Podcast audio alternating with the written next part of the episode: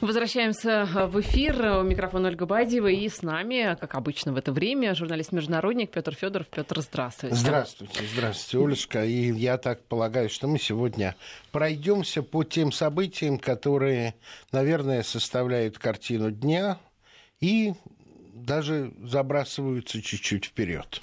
Да, давайте озвучим наши координаты для вопросов и комментариев, как обычно. Это очень 5533 – это наш смс-портал слово «Вести» в начале писать не забывайте. Наш вайбер, WhatsApp используйте. Плюс 7903 170 63 63. Ну что, Петр, давайте начнем с конгресса, а, который проходит в Сочи. Там конгресс Он не по проходит. Сирии. Ну... Сегодня только предварительные заседания.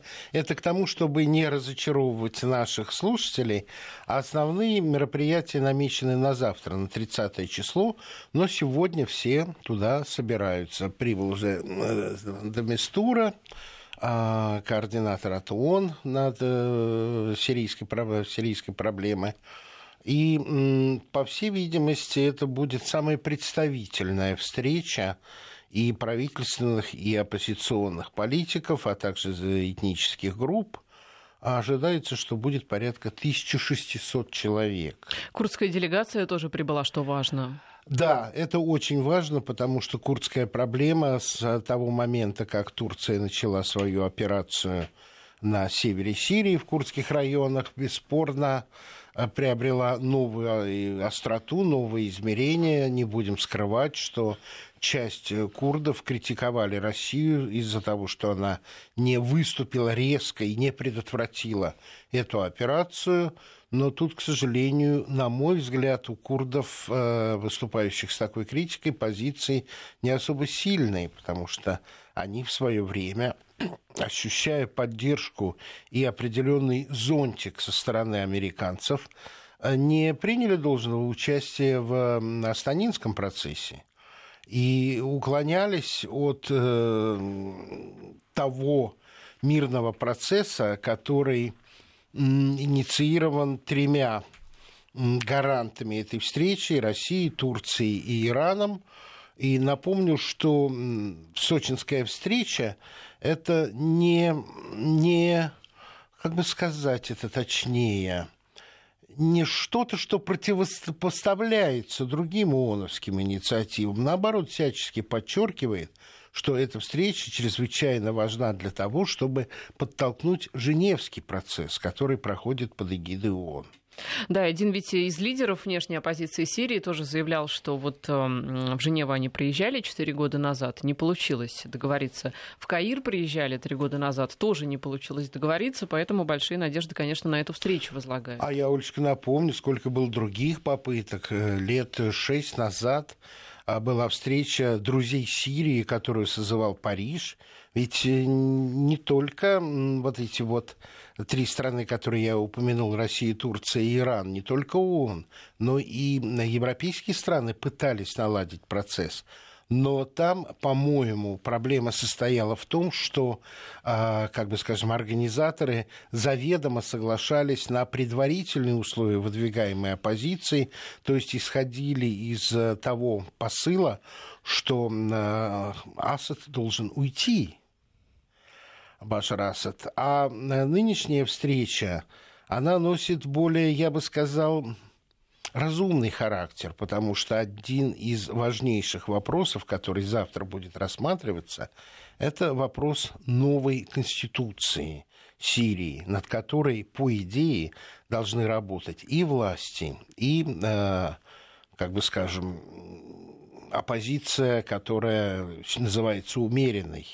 Но, по крайней мере, а, оппозиция, которая э, готова сотрудничать, в том числе и с действующими властями, ради будущего страны, ради единства Сирии. Но ведь здесь не, не только э, власти там будущее важно, сколько действительно представители всех э, сирийских, э, всего сирийского, межсирийского диалога и курды, опять о которых мы тоже упоминали. Кстати, вот в 2016 году, когда в Женеве была встреча, некоторые представители не приехали туда, как раз мотивируя это тем, что там не будет курдов, и какой, собственно, смысл договариваться. Совершенно верно. Я боюсь, что и сейчас курды не будут представлены во всей полноте.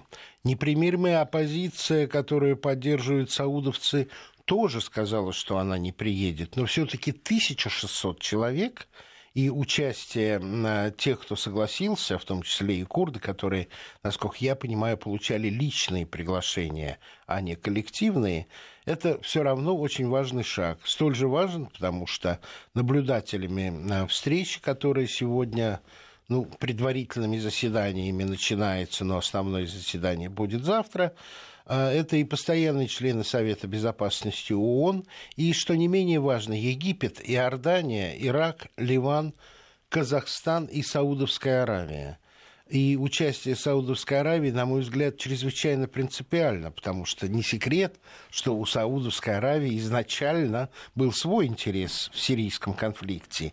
И то, что сейчас, по крайней мере, готовы услышать другое мнение – оказаться в одном зале с теми, кому раньше и признавать не хотели, это, на мой взгляд, очень важный симптом.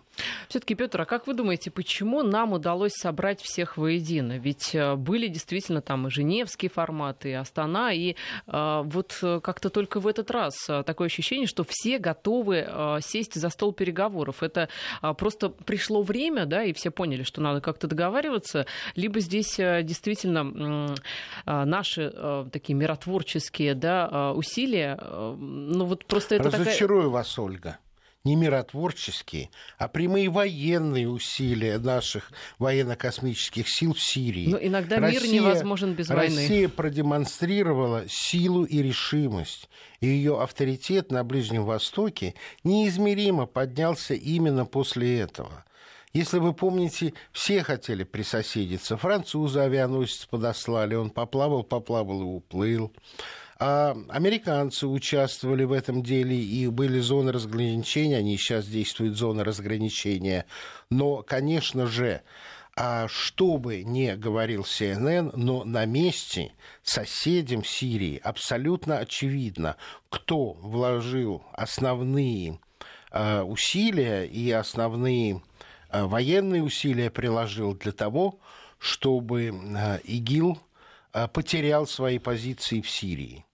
И я думаю, второй очень важный момент, то, что гарантами этого процесса является не одна Россия, а Россия сумела договориться и выступить в этой сфере согласно с Турцией и Ираном. Мы не во всем согласны с этими странами, но мы нашли общую точку в, в том, как нужно двигаться в решении сирийского конфликта. Это не означает, что у нас консенсус по поводу будущего Сирии. Вовсе нет. Но эти страны соседствуют э, в той или иной степени, ну, это страны региона, и им военный конфликт на этой территории, ну, совершенно не нужен, как, впрочем, и нам. Поэтому дипломатические усилия, если уж говорить серьезно, не менее важны.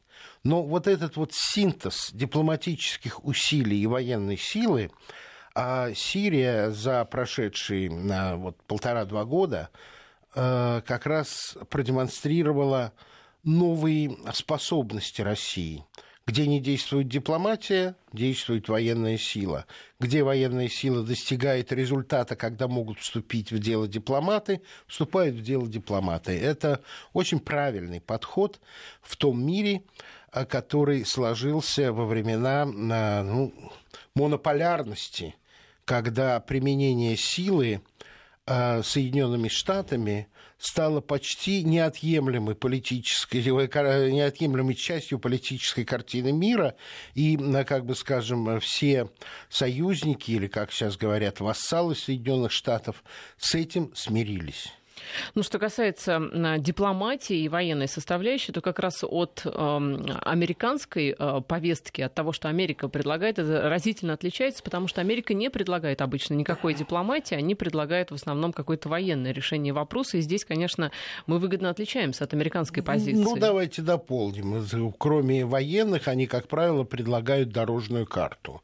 Была дорожная карта для Афганистана, была дорожная карта для Ирака.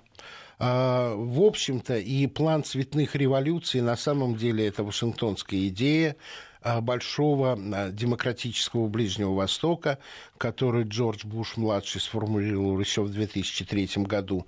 Но американская дипломатия скорее диктует то, что должно произойти в стране, и ищет союзников или подкупленных, или коллаборационистов, чтобы свой план реализовать. А, как показывает Афганистан, где Соединенные Штаты находятся уже 17-й год, как правило, их эти дорожные карты не срабатывают. Не срабатывают и они в отношении Ирака, а, вторжение в который было в 2003 году, значит, теперь 15 лет с, со времен американского присутствия в Ираке. Разворошить могут, привести к миру, как мы видим, нет. И последние теракты в Афганистане, э, кровавые теракты, 100 человек погибло в эти выходные, это, конечно же, свидетельство беспомощности американской стратегии. Как вы считаете, а, удастся ли договориться, если да, то о чем? Прежде всего, что будут обсуждать политику, экономику, либо экономику еще рано обсуждать, я имею в виду восстановление экономики Сирии? Я не хочу делать никаких прогнозов. Это чрезвычайно сложные переговоры. Понимаете, многие стороны на завтрашней встречи в зале из 1600 человек находятся в состоянии открытой вражды. В стране идет война. Это значит, что логика слова уступила место логике крови, пролитой крови. Поэтому это чрезвычайно трудный процесс. Он требует и сдержанности, и готовности выслушать и я не считаю, что моментально будет результат. Если хотя бы будет сформирована согласительная комиссия по э, выработке принципов работы над новой конституцией, я уже это буду считать огромным успехом. Но давайте пока э, держать Руку на пульсе. Руку на пульсе и, и пальцы скрещенные, ухо да. востро, и надеяться, что это будет. Потому что общее ощущение того, что конфликт надо заканчивать, оно есть у всех. Но консенсус о том, как должен идти этот мирный процесс, предстоит вырабатывать. Ну что ж, давайте тогда от будущих событий а, переместимся к событиям, которые уже прошли, но тем не менее о них все еще говорят, они оставили след и оставят. Я думаю, я имею в виду а, форум в Давосе и выступление на этом форуме Дональда Трампа, которого, в общем-то, ждали, ну, по понятным причинам, потому что американские президенты давно не выступали в Давосе. Это, Никогда не выступали. По-моему, Клинтон, Клинтон выступал. Был Может вот лет 20 назад, по по-моему, был там... Ну, давайте так, да, в этом Клинтон. веке никто не выступал. В этом веке, да. в 2000-м был Клинтон, 2000 точно. Понятно, спасибо. А, Трамп а, говорил мало, необычайно мало. Все ждали, что его речь будет больше.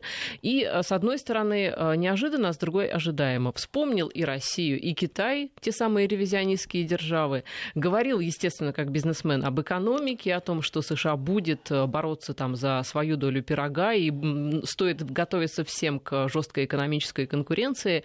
А как вам вообще выступление? Вы знаете, ключевым местом, на котором европейцы несколько успокоились, для меня, ну, у каждого свое мнение, была фраза о том, он повторил ее, Америка превыше всего, но такая же позиция должна быть у каждой другой страны. То есть он как будто бы признал за другими странами а, возможность тоже считать, что для, самих себя эти страны тоже превыше всего. А, иными словами, американские интересы, по крайней мере, декларативно, в его понимании не должны навязываться другим странам в качестве необходимого, неизбежного или единственного а, пути их существования, соблюдения этих американских интересов. Это важный момент, и я думаю, что а, многие европейцы после этого, ну, европейские политики, вздохнули спокойнее у них э, как-то вот появилась какая-то уверенность, что старая привычная американская элита заняла физически или виртуально, но крепкие позиции в Белом доме, и от новой администрации, ну, относительно нового, уже год, а администрации и самого президента не следует ожидать ничего чрезвычайно опасного. Но при этом Меркель не взяла свои слова о том, что надо меньше ориентироваться на Вашингтон и больше думать о своей самостоятельности. А Макрон и более того сказал, что им нужна сильная Европа, вновь сильная Европа. Очень интересно, что он имеет в виду, конечно. Ну, он сказал, что Франция вернулась в сердце Европы. Это тоже любопытно. Он имеет в виду многое. Дело в том, что у Европы, у Евросоюза, если говорить точнее, нарастают э, иные проблемы по, по ходу развития. Я бы назвал это болезни роста. А, и для стран а, старой, так называемой, Европы, в общем, настает время, когда они должны несколько переосмыслять свое место. Что я имею в виду? Наверное, мы с вами уже переходим к выборам нового президента Чехии. А, был переизбран Милош Земан. Да. Человек, который занимает евроскептические позиции. Человек, который отметился достаточно яркими цитатами, в которых, а, как бы, мягко выражаясь, не признает гегемонию Соединенных Штатов. Ну, одну из них я нашим слушателям с удовольствием напомню – что агрессором является страна, которая нападает на какое-то государство, прежде чем это делают Соединенные Штаты Америки. Это, во-первых, справедливо, во-вторых, остроумно, а в-третьих, ну, на такого рода откровения редко решаются европейские политики. За него высказалась больше половины пришедших на выборы, а на выборы пришли две трети чехов, имеющих право голоса. То есть больше половины Чехии разделяют его взгляды о том, что в том числе а, Евросоюз не должен так далеко простирать свои руки в жизнь других а, стран-членов, то, что Америка отнюдь не идеал для подражания – то, что Россия имеет право на свою внешнюю политику, и с Россией надо считаться, и э, менять э, политику от э, жесткого давления к диалогу в том числе. Вот если очень, я бы сказал, даже несколько огрубленно его позиция, и она завоевала сердца чехов. Это важный момент. Это важный, но ожидаемый момент. И вообще, знаете, в последнее время страны Восточной Европы демонстрируют, ну, такой, можно сказать, праздник непослушания по отношению совершенно к Евросоюзу. Верно, совершенно верно. И выборы Земана, его победа, она укладывается в эту логику, которую вы абсолютно точно подметили. Лидируют в этом деле страны Вышеградской группы. Напомню, это Польша, Чехия, Словакия и Венгрия а их э, разногласия с Брюсселем носит многоплановый характер на самом деле. Это не только лишь э, проблема мигрантов, которые Восточная Европа в целом не хочет принимать. А знаете их логику? Какая? А она очень простая. Она говорит, страны старой Европы, это вы были колониальными державами. Это вы ответственны за то, что Африка развивается так, как она развивается. Мы к этому не имели никакого отношения. Мы не несем моральной ответственности за те беды, которые происходят на африканском континенте. Мы не были инициаторами бомбежки Ливии. Мы не были инициаторами разрушения Ирака. Поэтому сами-сами, пожалуйста, кто виновен, тот и отвечает. Это очень раздражает страны Старой Европы, потому что официальная европейская точка зрения, она выглядит так. Как же, как же, вот то, что было в прошлом, ну да, у нас там было не все в порядке, не все хорошо, но это в прошлом. А в 21 веке надо все совсем по-другому. Ну да, вот Англия захватила Гибралтар, да, но это когда было? Это был Утрехтский мир. А э, Крым нет, это мы совершенно не принимаем. Косово, ну что, это совсем другая история, там же же э, были боевые действия, поэтому надо было э, осуществлять гуманитарные бомбардировки Сербии. Термин «гуманитарные бомбардировки», да? А, разрушены мосты, электростанции, погибло, я не помню сколько точно, по-моему, до тысячи человек. Вот. Ложь про э, косоварских беженцев, когда, я помню эту цифру, она называлась западных СМИ, в CNN, 2,5 миллиона беженцев из Косово, а косоваров всего 2,5 миллиона. Поэтому а, страны Восточной Европы, которые я перечислил, их логику можно понять. Им говорят, а где же европейская солидарность? Вы же, вы же от нас деньги получали на развитие. Получали. И очень эффективными распорядились. Потому что страны Восточной Европы показывают очень высокий рост ВВП у них 4 э, и выше 4%. Старой Европе, которая когда-то, еще не так давно на вашей памяти говорила о Европе двух скоростях.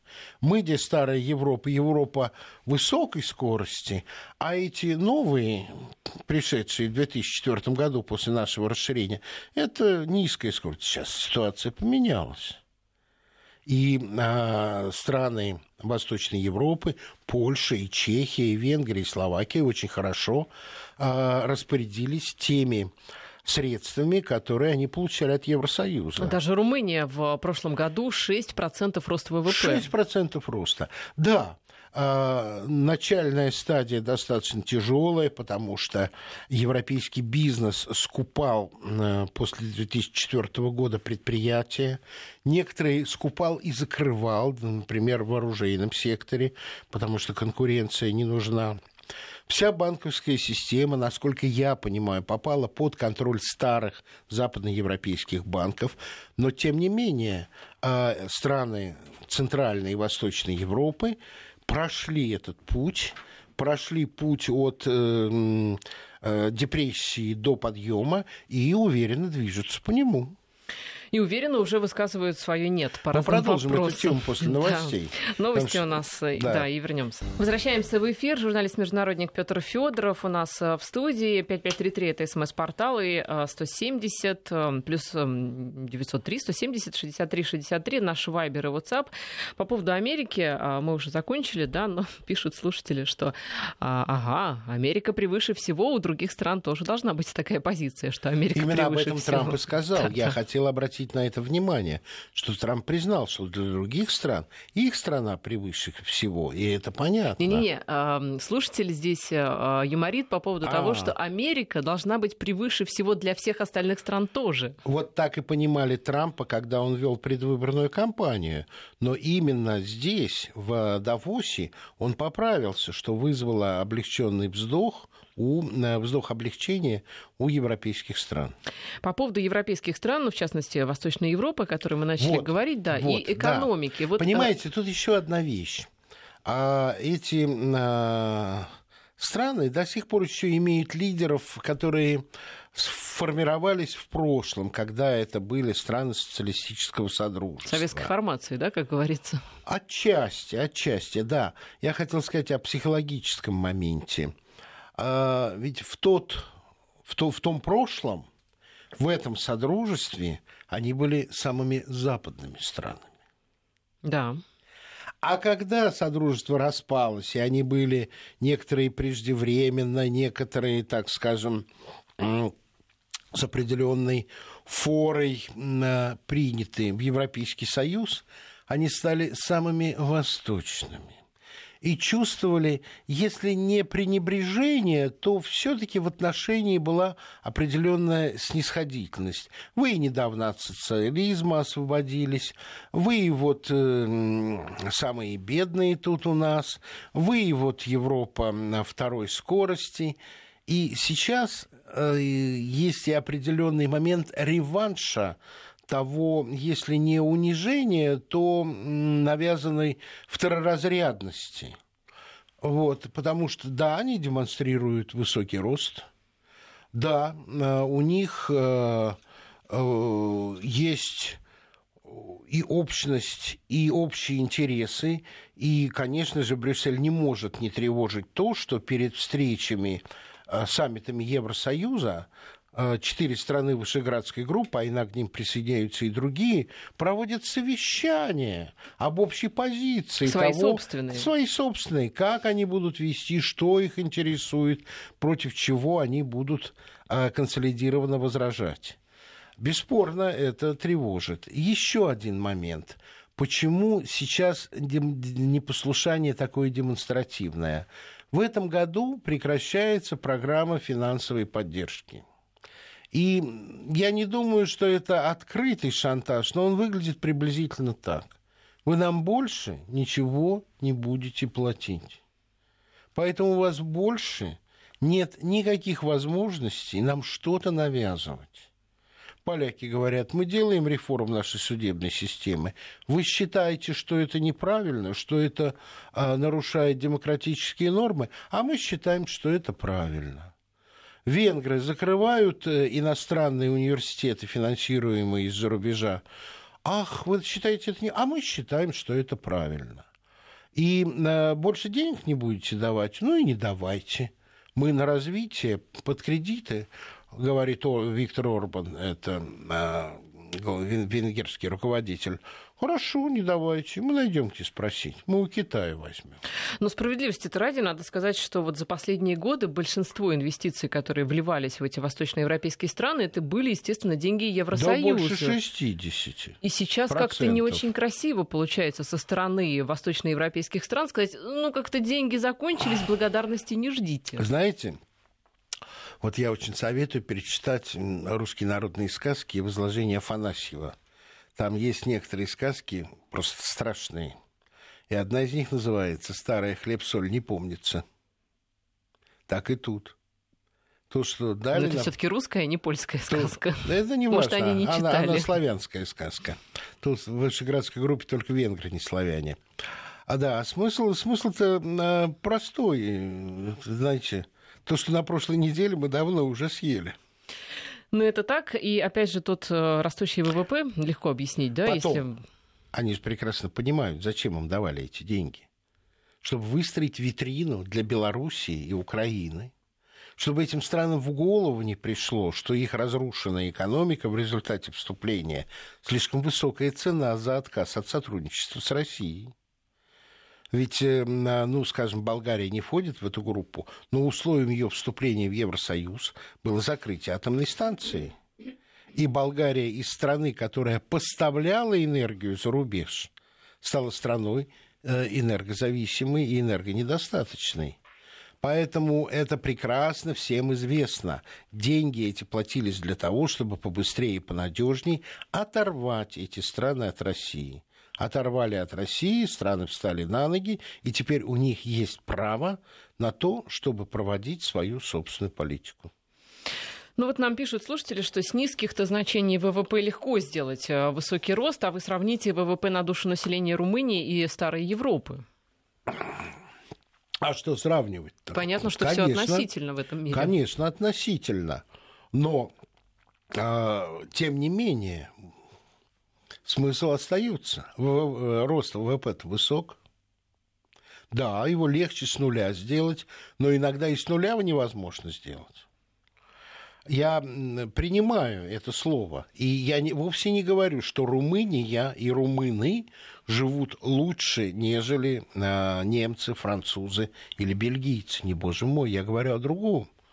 Что страны посчитали, что у них сейчас есть полное основание считать себя локомотивами развития, потому что ВВП у них выше, чем в старой Европе. И когда общеевропейская цифра выводится, общеевропейского роста, они говорят, основной вклад наш. Да, с низких позиций, это так, но наш.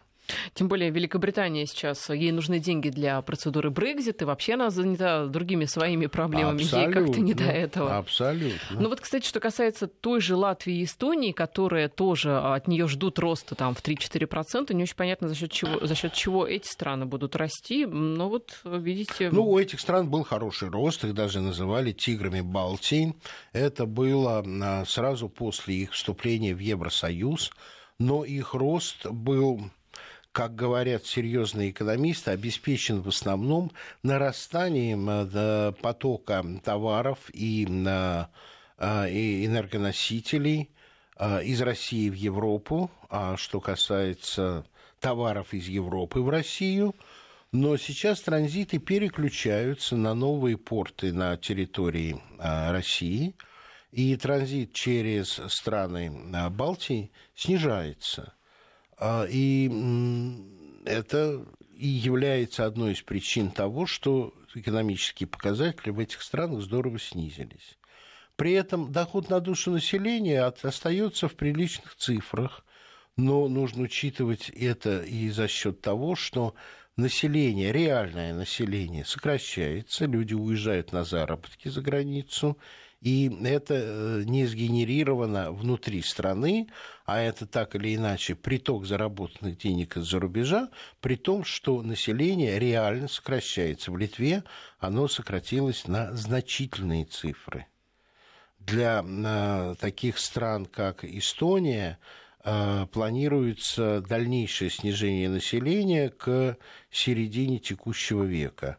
В Литве, Для некоторых по-моему... катастрофические вообще планы, э, прогнозы существуют об исчезновении этноса э, к концу 21 века. Но это в связи с российской угрозой, видимо. Нет, нет, нет, просто из-за того, что рождаемость падает, вот, и иммиграция растет.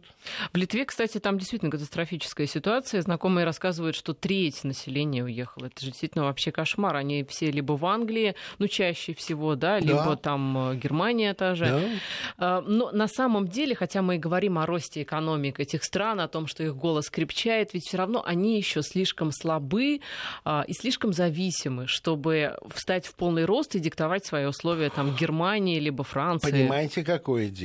Тут и фактор, о котором мы с вами вообще не упомянули. Мы рассматривали внутриевропейские связи. А э, эти вот перечисленные страны, может быть, за исключением Венгрии, они, в общем-то, являются политическим форпостом Соединенных Штатов. И они наиболее а, ясно артикулируют те э, посылы, которые они считывают из Вашингтона в том числе и русофобию. А вот тут, конечно, лидеры страны Балтии и Польша, но тем не менее они вот этот вот политическую риторику пытаются конвертировать в э, какие-то финансовые потоки или, по крайней мере, поддержку а, в виде низких тарифов и прочих экономических уступок. Это есть. И это их козыри в разговоре с Брюсселем. Тоже. Ну что ж, а, будем наблюдать, как говорится, да, за будем, этими, за этими будем. странами. Вот по CNN уже показывают наводнение в Париже. А вот. об этом, да, мы тоже поговорим после, кстати, новостей погоды. Ну что, мы возвращаемся в эфир. Петр Федоров, журналист-международник, который много где бывал, много что видал, и э, практически из первых уст расскажет, я надеюсь, о том, вообще как что, как, такое, вот, что такое наводнение в Париже. Просто то, что показывают по телевизору, на самом деле это, конечно, э, впечатляет. Э, как это вообще вот в реальной жизни? Ну, это меняет жизнь города. Это абсолютно точно. Потому что набережные во французских городах, что в Париже, что в Лионе, они активно задействованы. И после реконструкции, кстати, не такой давней, они э, задействованы как транспортная сеть. Вот туда спускаясь вниз, можно быстрее проехать. А, и это очень существенно. А вот теперь вниз нельзя спуститься. А э, раньше вот эти вот спуски вниз, они были для погрузки разгрузки товаров, когда сено была абсолютно э, судоходной транспортной артерией. И сейчас это до некоторой степени есть но э, в меньшей степени. Ну, наверное, люди помнят и фотографии, скажем, Кремлевской набережной, где точно так же вот такие были спуски к воде для того, чтобы товары на телегах вывозить с барж. Вот эти спуски были расширены, они были продлены в горизонтальных э, таких э, участках с тем, чтобы там организовать транспортное движение. В жару они засыпаются песком и устраиваются пляжи чтобы можно было купаться. Сейчас они все залиты водой. Поэтому а, движение автомобильное затруднено. А, закрыта навигация по одной простой причине. Вода поднялась так высоко, что подарками мостов э, сюда пройти не могут. А, и э, что касается Парижа, вот это я в Париже не очень помню, а в Лионе абсолютно точно – набережные использовались очень широко для создания многоэтажных парковок. Вот эти парковки сейчас закрыты. И те, кто уехали куда-то и оставили там машину, к своему разочарованию свою машину найдут сильно попорченной водой, а места для парковок резко сократились. Вот. Э, проблема для тех французов, которые живут на воде. А, есть, есть достаточно серьезная группа таких романтиков, которые живут на баржах, и это, наверное, очень здорово, когда тепло, а вот когда наводнение такое, это создает э, дополнительные хлопоты, потому что каждые несколько часов нужно проверять натяжение канатов, иначе баржу опрокинет, перевернет, затрет. А, ну вот я такие бы моменты ответь, отметил. Ну, ну музеи даже собой... закрыты частично некоторые, в том числе Лувр. Ну, само собой, все а, здания, где есть э, этажи, расположенные ниже нынешнего уровня воды, должны предпринимать э, очень интенсивные меры для того, чтобы спасти то, что оказывается в подвалах, которые может залить. Залить может не обязательно через окна или через двери, а через многочисленные вентиляционные отверстия, канализацию, да что угодно может случиться. И, конечно же, вы затронули тему подвалов, и это другая беда, это крысы. Крысы, да. Крысы. А крысы это означает возможность эпидемии. И а, тут на самом деле страшное дело. Париж ведь весь изрыт. Ведь вы, наверное, помните по романам «Парижские катакомбы», нет, не помните? Ну, я, знаете, вспоминаю собор э, Парижской Богоматери. Вот, ну, конечно. И как раз, да, вот там конечно, а, конечно. Да, были такие истории. Да, вот он изрыт весь. И, э, к сожалению, уровень санитарии, ну, таков, что крыс действительно много. А это вообще нормальная ситуация для а, Парижа зимой? То есть январь, по идее, самый холодный нет, месяц? Нет, нет, это совершенно ненормально.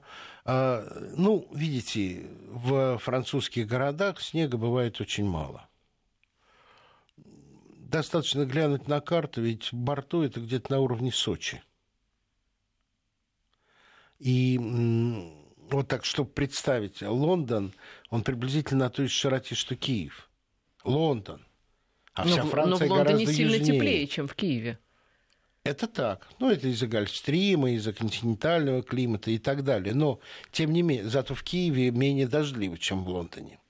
Да, так вот, Лондон же гораздо севернее Франции. Вы можете представить, это действительно достаточно южные края, но э, таких осадков не было давно.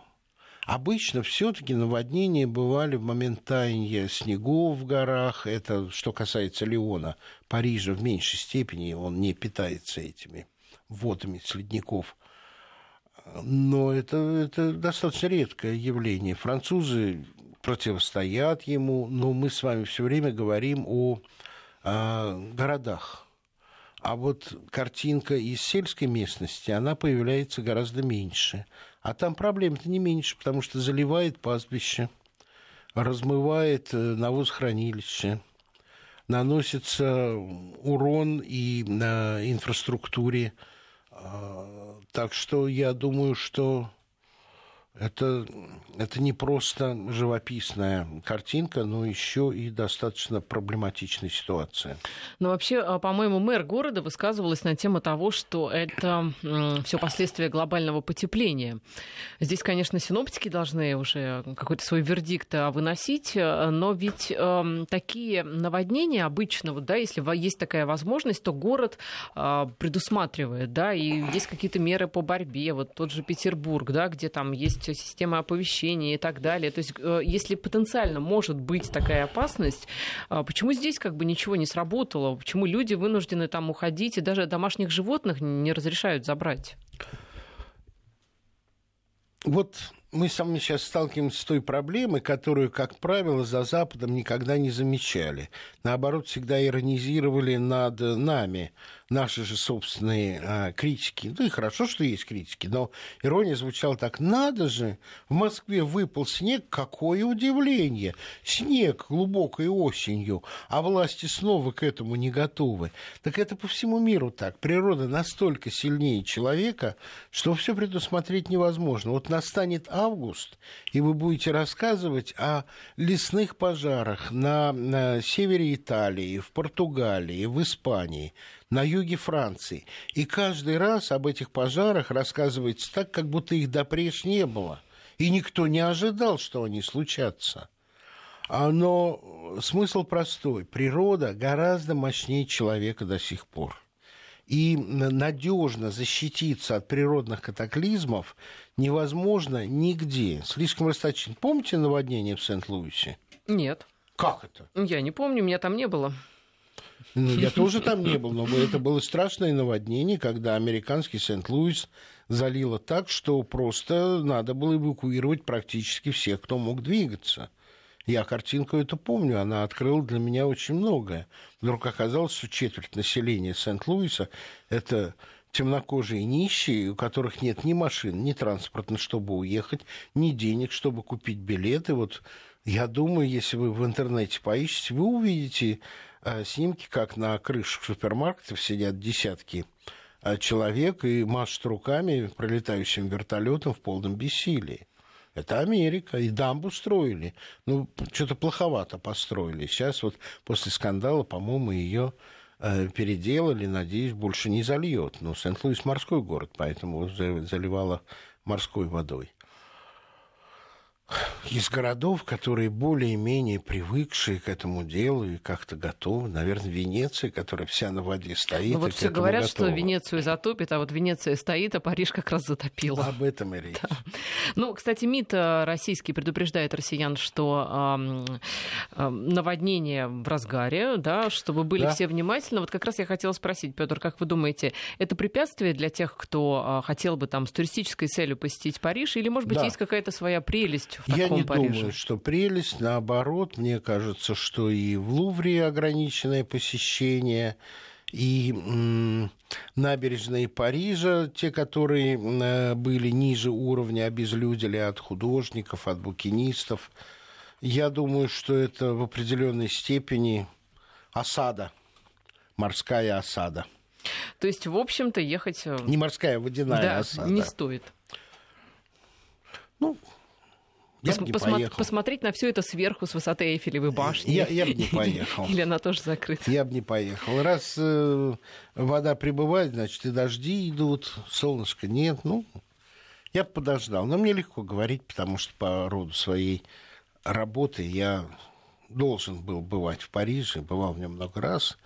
А, ну, есть, есть другие великолепные места во Франции. Я бы во французские Альпы, может, съездил бы сейчас. Сейчас зима, кататься на лыжах. Я бы по Эльзасу попутешествовал. А, есть места. Эх, захотелось сразу и в Альпы, и в Париж, в общем-то. Пиренеи. В Пиренеи, это прекрасно, да. С французской стороны. Ну что ж, а, давайте мы на этой позитивной ноте да, несмотря на то, что катаклизмы такие в Париже, тем более синоптики говорят, что а, пик наводнения при, а, пришелся на вот эти выходные, и вроде бы уже должна да, спадать. спадать вода, так что надеемся, все нормально будет а, с Парижем, а, так что а, все в норму придет, да, конечно. Все вернется на круги своя. Абсолютно. Журналист-международник Петр Федоров э, и программа Субъектив. Мы, как обычно, встретимся через неделю. Спасибо. А сейчас до свидания. Спасибо за внимание. Спасибо.